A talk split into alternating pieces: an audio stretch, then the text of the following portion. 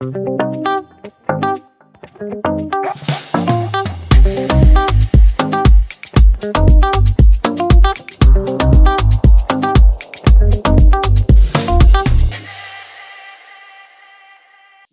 à tous et bienvenue sur le podcast Le lundi de bonheur. Octobre est là, octobre est rose. Et comme vous le savez, c'est le mois de sensibilisation, de dépistage et de la lutte contre le cancer du sein. Chaque année, il y a de nombreuses initiatives qui sont mises en place. Et pourtant, je ne sais pas ce que vous en pensez, mais le sujet du cancer, en fait, euh, et plus globalement celui des, maladies de longue durée, eh bien, il reste tabou, notamment en entreprise. Moi-même, je dois l'avouer, j'ai eu du mal à trouver les mots qui me semblaient euh, le plus juste pour cet épisode. Et j'ai hésité à contacter mon invité par peur d'être euh, maladroite, par pudeur, par respect. Mais euh, à bien y réfléchir, en fait, euh, c'est sans regret et vous verrez comment elle est inspirante. Alors, en préparant cet épisode, euh, j'avais pas envie de tomber dans le, dans le drame de la maladie. Et je me suis dit que finalement, euh, seuls les chiffres ont le pouvoir de, de, de, relater les faits sans émotion. Et je me suis rendu compte qu'il s'agit bien d'un enjeu de responsabilité sociale de l'entreprise. Alors, je ne vais pas vous noyer de chiffres que l'on aura probablement oubliés à la fin de cet épisode. Pour autant, je retiens un chiffre qui est celui-ci. 1200 personnes apprennent chaque jour qu'elles ont un cancer et sur ces 1200, 400 travaillent. Alors voilà, en entreprise, il y a des salariés qui travaillent comme des malades et il y a aussi les salariés malades qui travaillent. Aujourd'hui, j'avais envie de mettre l'accent sur, euh, sur ceux qui travaillent avec la maladie. J'avais envie de mettre en lumière ces collaborateurs qui se lèvent le lundi de bonheur avec leur crabe intérieur. Je suis convaincue que ces salariés sont de véritables pépites pour l'entreprise. Ils développent assurément des compétences acquises pendant leur combat contre la maladie, l'esprit d'équipe avec la famille, les amis, les proches, les aidants hein, de façon générale, la gestion du stress face à l'attente des résultats, une motivation et une pugnacité face à toutes les épreuves du parcours de santé, un optimisme sans faille pour surmonter les difficultés, la capacité à l'essentiel. Et quand je dis ça, je suis en train de penser à mon amie euh, Lisa, qui quand je lui parle, en fait, elle a toujours euh, la bonne réponse au bon moment. Et quand elle anime des, réunions, elle est relativement euh, focus sur ce qu'elle a à dire. Et voilà, elle a cette capacité à aller à l'essentiel et, à savoir ce qui est important finalement. Eh bien, je me, je me dis, est-ce qu'on n'a pas là justement les fameuses soft skills tant recherchées par les recruteurs en fait, ce sont là des qualités précieuses qui sont essentielles dans le monde professionnel. Et je pense même en fait qu'une personne qui souffre ou qui a souffert d'un cancer, elle peut justement apporter quelque chose de différent. Pour en parler, je reçois Marlène Galwedek avec une volonté qui est à la hauteur du défi. Elle agite, elle excite et mobilise toute la ville de Nîmes pour euh, Octobre Rose. Aussi belle qu'intelligente, j'avoue, c'est un peu crispant. Eh bien, Marlène me fait l'honneur d'être sur le podcast Le lundi de bonheur. Bonjour Marlène, tu vas bien? Bonjour Aurélie, je vais très bien et tout d'abord, je souhaite te remercier de cette invitation qui me fait vraiment chaud au cœur et de cette introduction qui m'inspire et qui me donne plein de nouvelles pistes de réflexion aussi. Merci, merci beaucoup pour ta présence Marlène. Euh, Marlène, pour commencer, j'avais envie que tu nous dises un petit peu qui tu es, ce que tu fais, et quand tu te lèves le lundi de bonheur, ou pas d'ailleurs, hein, euh, qu'est-ce qui t'anime? Alors, je m'appelle Marlène Delwedek, j'ai 35 ans, je suis maman de deux petites filles, Louise qui a 8 ans et Adèle qui a 2 ans. Je suis mariée et je travaille au Crédit Agricole depuis 13 ans maintenant et j'intègre bientôt un nouveau métier, celui d'animateur du marché pro sur lequel je suis déjà. Et parce que ça fait partie de ce que je suis, à 28 ans, j'ai eu un cancer du sein. On reviendra plus tard sur le parcours si tu le souhaites, mais ça fait entièrement partie de ce que je suis aujourd'hui. Et ce qui m'anime le lundi de bonheur, puisque je travaille, c'est euh, mon petit rythme. Réveiller mes filles, les voir se faire des câlins, déjeuner avec elles, partir travailler. Et ce trajet, il est important parce que soit j'écoute des podcasts, soit j'écoute de la musique et ça me fait du bien pour commencer la semaine du bon pied. Ah, super. bon, donc j'imagine que tu as des quotidiens euh, bien chargés, maman, euh, à temps plein. Euh, voilà, ça fait, de, ça fait des grosses et bonnes journées. Je ne m'ennuie pas, en effet. A plein de richesses ces journées-là. Et oui, et oui, oui, oui. Donc, Marlène, bah, comme tu le disais, voilà, en 2015, tu apprends que tu es touchée par le cancer du sein. moi, je me suis demandé, alors j'imagine que sur la partie privée, bah, ça, ça, a été un bouleversement, hein. mais je me demande du coup, sur la partie, dans la sphère professionnelle, comment ça s'est passé? Finalement, en fait, du moment où tu l'annonces et jusqu'à ton retour, euh, comment l'entourage professionnel a réagi? Comment dans ton entreprise ça s'est organisé? Qu'est-ce qui comment tu l'as comment toi tu t'es senti Est-ce que tu veux bien nous, nous, dire un petit peu euh? Bien sûr. En plus, la place de ma vie professionnelle a toute son importance puisque les premières personnes à qui j'ai annoncé que j'avais un cancer, c'était les gens avec qui je travaillais à l'époque, puisque j'ai passé mon examen dans la journée et que je sentais qu'il y avait quelque chose qui n'allait pas, donc je n'avais pas parlé à mes proches. Et forcément, quand l'annonce est tombée, je suis retournée travailler. Et les premières personnes à qui j'en ai parlé, à l'époque, c'était le directeur d'agence avec lequel je travaillais, il se reconnaîtra. Et je lui ai, je lui ai lancé ça comme, euh, comme si je me remettais un peu un mauvais cadeau entre les mains. Mais je ne savais pas quoi faire en fait quand je suis partie de cet examen-là. Donc, ben, mon repère, c'était retourner au travail et continuer ma journée. De là, ça me suivi un parcours plein de rebondissements, puisqu'initialement, je pensais ne m'arrêter qu'un mois. Donc, j'avais tout préparé pour m'arrêter un mois. Et puis, finalement, ce parcours a duré deux ans. Et tout au long de ces deux ans, bah, j'ai été très, bien accompagnée de, de la part de mon employeur, que ce soit les gens avec qui je travaillais, euh, qui étaient mes collègues, que ce soit la direction, ou que ce soit la RH, euh, de par des messages d'encouragement, de par une reprise qui a été accompagnée, qui a été progressive, sur lesquelles on m'a demandé, on m'a offert des solutions, des opportunités, on m'a demandé ce que je voulais faire, comment je voulais le faire, à quel rythme. On m'a présenté toutes les solutions qui s'offrent à moi, une reprise à temps partiel, une reconnaissance d'un handicap ou pas. Tout m'a été présenté. J'ai aussi eu, euh, et ça a toute son importance, euh, une aide financière des prises en charge qui ne sont pas mhm. habituelles, parce que les traitements, ça coûte et qu'il y a plein de choses à côté qui coûtent et que forcément, il y a une baisse du niveau de vie quand, quand on est en maladie sur une durée longue. Enfin, voilà, donc j'ai vraiment eu un accompagnement euh, euh, vraiment important de ce côté-là. On est une grande entreprise, on est le premier employeur euh, du territoire, et en fait, du moins du Languedoc, et en fait, j'avais vraiment cette impression de gestion familiale de, mhm. de ma maladie, et ça avait toute son importance, et ça a pris une grande part euh, dans mon parcours aussi, parce que de se sentir soutenir, soutenu par son employeur, c'est important, tant quand on est en arrêt que quand on reprend. Et je sais à quel point c'est pas le cas de toutes les femmes qui sont en parcours, ou de tous les hommes d'ailleurs aussi, qui reviennent d'une longue maladie, où des fois on retrouve pas sa place, euh, où on a du mal à être réintégré dans des équipes, où Pourtant, je leur ai fait vivre des moments compliqués. Mhm. Euh, il y a des moments où je suis revenue en agence parce que j'avais besoin d'y aller et pourtant, bah, je revenais euh, avec des cheveux courts, avec euh, un changement qui s'est marqué sur mon physique, mais jamais personne ne me l'a fait ressentir. Et quand je suis revenue, j'ai eu beaucoup de bienveillance de mes collègues qui, pour certains, m'en ont parlé, ont mhm. voulu en échanger, d'autres sont restés dans la pudeur, mais tout a été fait avec bienveillance. Et vraiment, j'ai un, très très bon ressenti par rapport à ça. Mais je sais que malheureusement, aujourd'hui, en France, hein, ce n'est pas le cas de tout le monde et tous les témoignages ne sont pas similaires aux miens. Bien sûr, oui. Donc toi, tu as, tu as eu la chance en fait de, d'avoir un employeur qui a su finalement euh, concilier le travail et le, mm. et le cancer. Mm. Ouais, super. Exactement. Alors moi, après, j'ai pas voulu, et puis j'ai eu aussi, euh, entre guillemets, cette chance-là, j'ai pas voulu euh, être reconnue en tant que travailleur handicapé, j'ai pas voulu adapter mon temps de travail, j'ai pas voulu, j'ai voulu reprendre une vie comme avant. Mais parce que j'ai aussi eu la chance de pouvoir le faire physiquement. Alors ça m'a coûté, je vous dis pas que c'était facile tous les jours, mais en tout cas, voilà, j'ai pu adapter euh, mon travail à mon, nouveau moi, à ma nouvelle vie, à, toutes mes contraintes physiques que je peux avoir. Mais voilà, j'ai pas eu besoin de faire reconnaître ça auprès de mon employeur, mais en tout cas, ça m'a été proposé. Et aujourd'hui, euh, ça fait partie des droits que nous, avons tous en reprenant le travail. Donc, il ne faut pas hésiter à se rapprocher euh, quand on reprend de sa RH ou, ou d'autres services dédiés qui peuvent nous accompagner dans tout ça. Mmh Est-ce que tu penses que la taille de l'entreprise joue sur l'accompagnement? Pas nécessairement. Je pense, mais c'est valable à tous les niveaux, que c'est les interlocuteurs hmm. qui vont faire que, euh, évidemment, certaines entreprises seront plus au fait, j'imagine, hmm. euh, quoi qu'aujourd'hui, c'est un devoir de chaque employeur. Mais je pense que ça dépendra de l'interlocuteur que vous allez avoir en face de vous. Est-ce que la personne est sensibilisée ou pas? Est-ce que la personne est bienveillante ou pas? Hmm. Est-ce que la personne est prête à s'adapter à vous?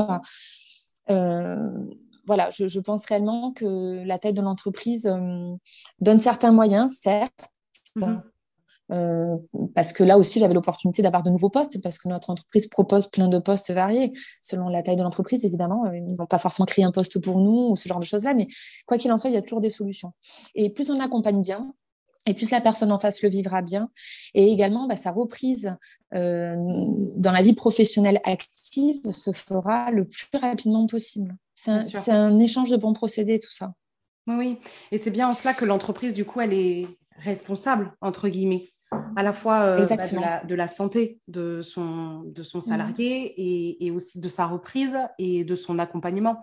C'est vraiment en fait euh, un tas de mesures que l'entreprise peut, peut, prendre pour mhm. euh, bah, améliorer la qualité de vie au travail de, de ce salarié-là. Tout à fait. Et ensuite, chaque expérience est différente. Et une fois de plus, je parle de mon expérience, de mon ressenti, de mon vécu. Mais reprendre le travail, ça avait vraiment toute son importance. Parce que pour moi, quand j'ai repris, donc j'avais à peu près 30 ans, ça voulait dire reprendre une vie normale. À nouveau, j'ai intégré un rythme où j'allais travailler, où j'arrêtais de parler et de penser maladie tout le temps, où je voyais d'autres personnes que le personnel soignant, où j'avais l'impression de redevenir madame tout le monde. Et ça avait mm. vraiment toute son importance. Et le fait que cette étape-là se passe bien, ça m'a permis de me reconstruire euh, et de, de rentrer dans cette nouvelle vie en étant aussi sereine. Bien sûr. J'imagine qu'il y a un avant-après. Oui, tellement. Euh, oui, évidemment. Du, coup, comment elle est la, nouvelle euh, Marlène au travail? Alors, la nouvelle Marlène est la même, mais la nouvelle Marlène euh, est à la fois la même et très différente. tout a changé, tout ce que je suis a changé. Hmm. ce que j'étais avant et que j'ai gardé aujourd'hui, bah, je le suis plus à 100%, mais à 2000%. Et beaucoup de choses ont changé dans ce que je suis. Et je sais que ces choses-là, je n'arriverai pas à les changer, même si j'essayais de le faire. Tu le disais, je vais à l'essentiel. Il y a des choses pas qui ne me touchent plus, mais qui me touchent différemment. À l'inverse, il y a des choses qui me touchent beaucoup plus. Euh, j'aime encore plus les gens. Et la chance que j'ai dans cette entreprise, c'est que je travaille avec plein de gens et que je côtoie plein de gens, que ce soit les clients. Donc, je suis encore plus persuadée qu'en chaque personne, il y a des choses bien. Et puis, euh, parfois, je, fonde des espoirs et je me trompe, mais c'est pas grave. Et de, des fois, je fais de belles rencontres. Mais voilà, ce que j'aime dans mon quotidien, c'est que je rencontre des gens, qu'il y a des échanges et je suis encore plus ouverte à tout ça parce que je pense qu'on peut s'enrichir euh, chacun les uns des autres et, et, puis, euh, et puis surtout, euh, ce qui a changé aussi, c'est qu'aujourd'hui, je n'ai pas honte d'afficher ce, que je, ce que je suis mhm. et d'avoir envie de le partager. Euh, non pas que je pense pouvoir avoir la prétention d'offrir des choses à des gens, pas du tout. Mais partant du principe qu'on a tous à s'apporter les uns les autres, ben, j'ai pas honte de penser que je peux moi aussi peut-être parfois apporter à certaines personnes. Et, et c'est gagné parce que ça voudrait dire que tout ce qui m'est arrivé, tout ce qui fait que j'ai changé aujourd'hui, bah, ça me permet d'apporter à certaines personnes et à l'inverse de recevoir d'autres. Voilà essentiellement ce que ça, a changé. Maintenant, je ne vous dis pas qu'il y a des matins où je ne vais pas m'énerver parce que ma tartine va tomber du mauvais côté ou parce que je vais coincer mon talon dans un trou. Mais malgré tout, euh, il y a quand même, dans les grandes lignes, beaucoup de choses qui ont changé. Bien sûr, ouais. Et puis c'est probablement cette, euh, cette expérience finalement qui te, qui te mène là où tu es aujourd'hui et que depuis, euh, depuis, je pense, trois ans maintenant, chaque année, tu embarques un petit peu euh, tout le monde, ton entourage perso, professionnel, dans l'organisation dans d'Octobre Rose. Euh, donc justement, à ce sujet, est-ce que tu peux nous dire un petit peu bah, ce qui se passe cette année à Nîmes? Alors cette année, il se passe à Nîmes un petit, un petit brin de folie autour d'Octobre Rose tout ça, c'est dû quand même à un petit historique, c'est que quand j'ai repris, euh, mon employeur, qui s'est structuré en tant que caisse régionale, a également des caisses locales. Et ces caisses locales-là se doivent d'investir sur leur territoire, entre autres choses. Et quand j'ai repris, ils ont été sensibilisés, ils m'ont proposé un accompagnement. Et de cet accompagnement, qui était déjà, à mon, sens, très généreux, euh, c'est créer des actions des actions qu'on perdure en effet depuis plusieurs années. Et et ces actions-là, c'est des choses auxquelles j'avais pensé quand j'étais en arrêt, parce que pendant ces deux ans d'arrêt, ben, je me suis projetée dans plein de vies, que ce soit des vies professionnelles, des vies artistiques, des vies euh, parce que j'avais besoin de tout cela. Et donc, j'avais des idées pour, euh, pour essayer de faire passer des messages par rapport à ma maladie, puisque très vite, je me suis dit que si ça m'arrivait, il fallait que je décide de comment j'allais le vivre et de ce que ça allait changer dans ma vie future, parce que je me projetais dans un futur. Et toutes ces idées-là que j'avais, il fallait que je puisse avoir des moyens pour les concrétiser. Ces moyens-là, c'est des moyens financiers, mais aussi des moyens techniques, des moyens d'accompagnement. pousser les portes et cette année de franchir des limites auxquelles j'aurais même pas pensé. Donc depuis plusieurs, plusieurs années, on fait des actions. Chaque année, on s'enrichit de nos actions passées, en expérience, en connaissance. Euh, et cette année, j'ai voulu me servir de nos expériences de l'année dernière, qui étaient des expériences photographiques entre autres, puisqu'on s'était adapté aussi à la période de pandémie. Les photos, c'est quelque chose qu'on peut voir, pandémie ou pas, et c'est quelque chose qu'on peut laisser tout un mois, euh, puisqu'on se base sur bah, la, la, campagne nationale Octobre Rose.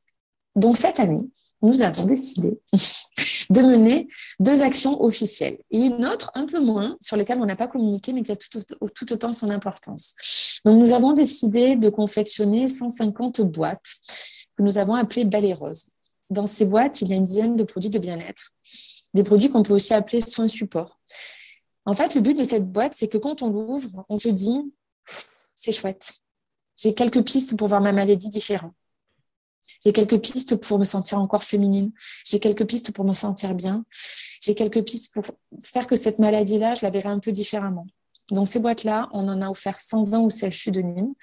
Et depuis le début du mois d'octobre, chaque femme qui pousse la porte du service d'oncologie, peu importe sa pathologie, se voit offrir sa boîte. J'en ai moi-même remis une officiellement euh, quand on a fait le, lancement de ces boîtes à une, à une patiente et c'était un moment fort. Et en fait, c'est quelque chose que moi, j'aurais aimé avoir quand j'étais en traitement.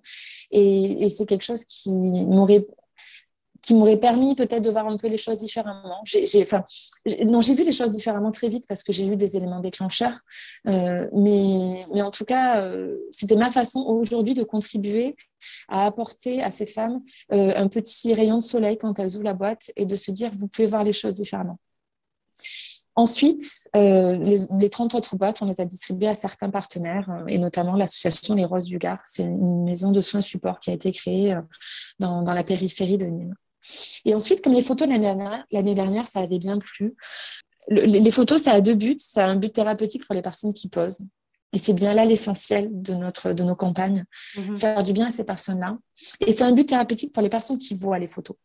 Donc cette année, nous avons décidé de mener une action photo qui mettait en valeur trois personnes en parcours. La personne en parcours, évidemment, que nous avons appelée les roses, puisque cette campagne photo, on l'a également appelée Belle les roses.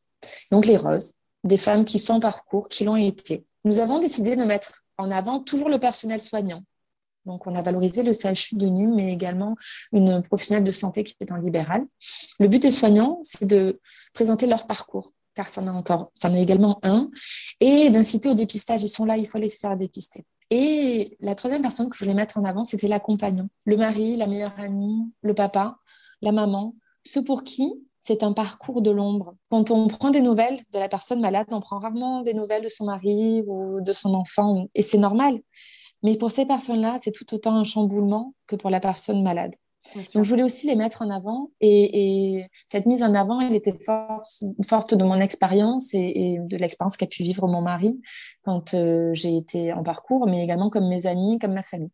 Donc, nous avons décidé de mener cette exposition autour de ce, de ce projet-là, en partenariat donc avec mon employeur, le Crédit Agricole, la caisse locale du Crédit Agricole de Nîmes, le CHU de Nîmes et la mairie de Nîmes. Pourquoi la mairie? Parce que cette exposition-là, elle est affichée depuis le 10 octobre jusqu'au 31 octobre sur les arènes de Nîmes. Et les arènes, c'était quelque chose, voilà. Parce qu'à Nîmes, c'est un lieu emblématique, un lieu chargé d'histoire, et parce qu'il fallait que ces personnes acceptent de donner leur image et de les afficher sur les arènes de Nîmes. Et là, c'était un enjeu vraiment important, considérable, et beaucoup de courage pour ces personnes-là. Et je les remercierai jamais assez parce que plus euh, le message est visible et plus ça va toucher de personnes. Et évidemment, euh, ça avait toute son importance euh, d'avoir ces arènes pour euh, pour passer leur message de façon encore plus forte, encore plus fort, pardon. Donc en fait, vous trouverez sur ces, arènes-là 16 photos, photos noires et blancs de ces personnes-là, les belles et roses, les accompagnants et les soignants, accompagnés de leurs témoignages. Et nous avons une marraine d'exception une marraine évidente. Maintenant, je peux le dire, elle était évidente, qui est Louane. Louane qui a accepté de nous suivre dans cette aventure euh, et qui a accepté de prêter également son image pour soutenir ces femmes qui ont posé et ces hommes et pour faire que ce message aille encore plus loin que nos frontières nîmoises et que nos frontières, languedociennes.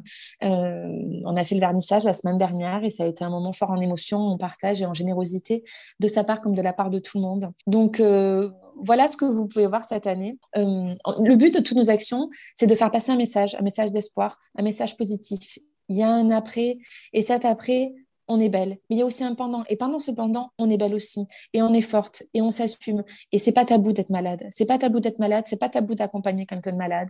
Euh, c'est pas tabou de fréquenter quelqu'un de malade. C'est pas tabou de soutenir quelqu'un de malade. Mmh. C'est ça le message qu'on veut faire passer. Super. Bravo euh, Marlène pour, euh, pour toutes ces actions les, événements que tu organises, du coup, on peut les, on peut les suivre où? Il y a une euh, page Insta, peut-être il, y a une, il y a quelque chose, un site internet, une association, quelque chose? Alors, nous avons créé une page Instagram qui s'appelle Belle et Rose 30. Et nous sommes en train de monter l'association qui s'appellera également Belle et Rose 30. Bravo pour, euh, pour toute euh, cette organisation. Est-ce que tu aurais, Marlène, une ressource, une ressource à nous partager?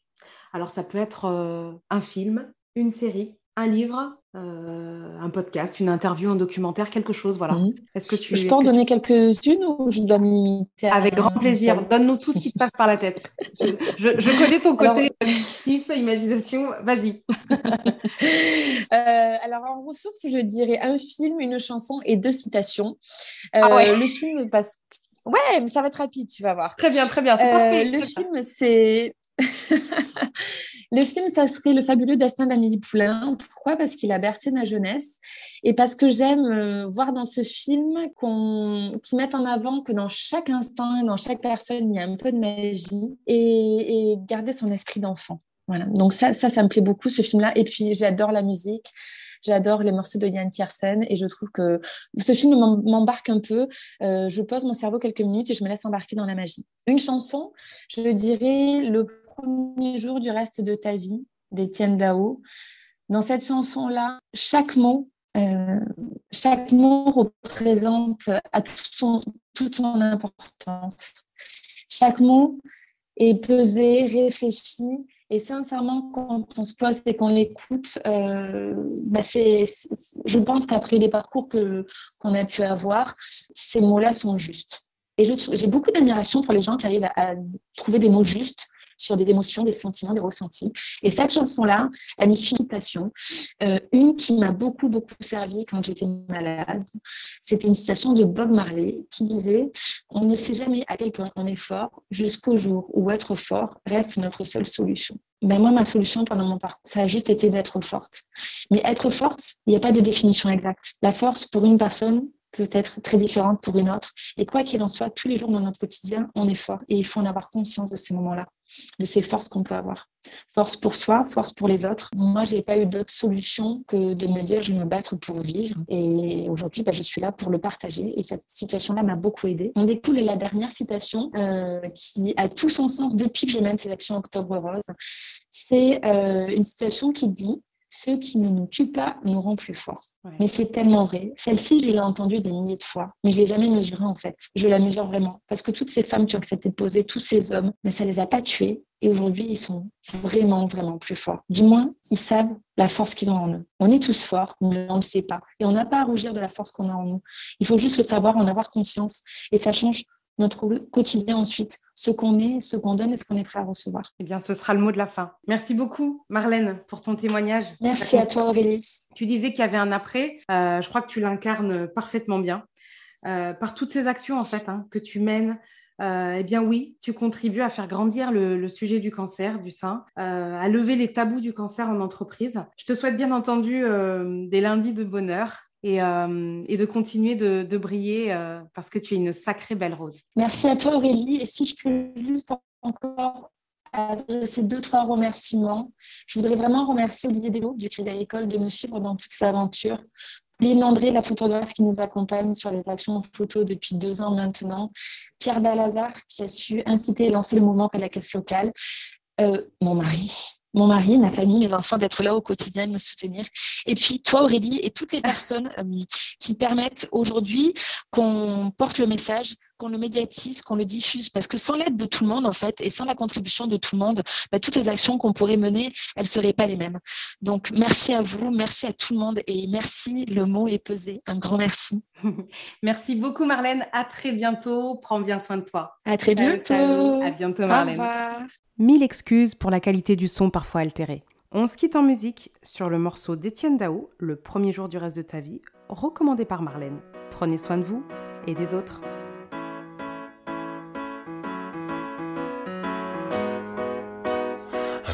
Comme tous les autres, un nouveau pari. Rechercher un peu de magie dans cette inertie morose. Clopin clopant sous la pluie, jouer le rôle de sa vie. Puis un soir le rideau tombe c'est pareil pour tout le monde. Rester debout, mais à quel prix? Sacrifier son instinct et ses envies les plus essentielles. Mais tout peut changer aujourd'hui. Et le premier jour du reste de ta vie confidentiel.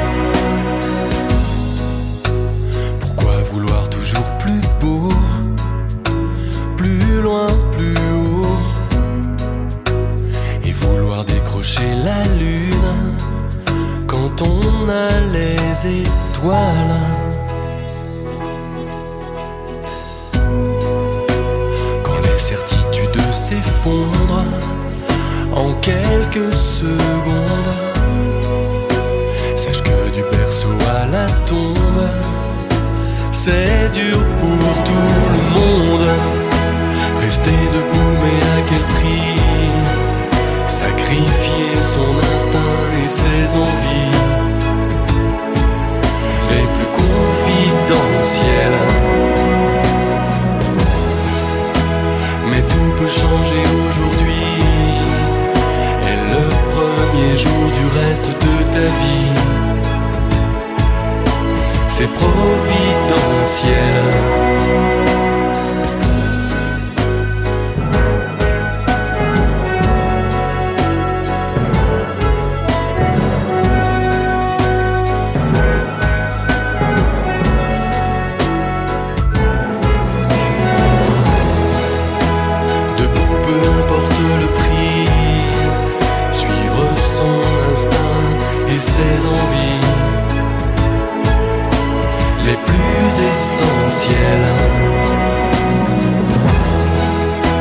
Tu peux exploser aujourd'hui et le premier jour du reste de ta vie.